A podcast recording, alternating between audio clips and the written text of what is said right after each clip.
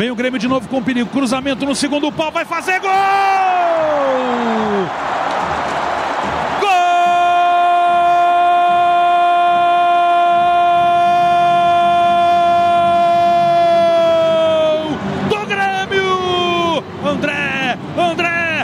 Henrique mete na rede como centroavante. O cruzamento do Pavon. Olha o Pavon dando assistência.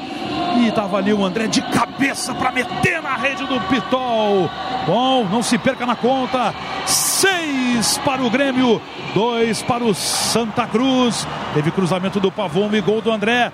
Jason Lisboa. Mais uma assistência dele do argentino Pavon. Tá estreando com gol, tá estreando com assistências nesta tarde aqui na Arena. Jogada pela esquerda, ele chegou na linha de fundo, levantou a cabeça e viu o André dentro da pequena área. Ele fez o cruzamento com a perna esquerda, o André testou contra o gol defendido pelo Marcelo Piton, que me parece chegar a tocar na bola, mas não impede ela de entrar. O Grêmio está massacrando o Santa Cruz com André 6. 6 para o Grêmio, 2 para o Santa Cruz, Maurício. A titularidade do Pavon é autoexplicativa, mas ela ganha reforço à medida em que ele tem um gol, duas assistências e mostra que pode jogar por mais do que um corredor o direito e o esquerdo e o central. O que pode significar também que o Grêmio talvez não tenha três atacantes no Grenal do próximo domingo. Enfim, Bertoncelo é um sexteto na arena. E André Henrique marca seu terceiro gol na temporada, artilheiro do Grêmio ao lado de JP Galvão,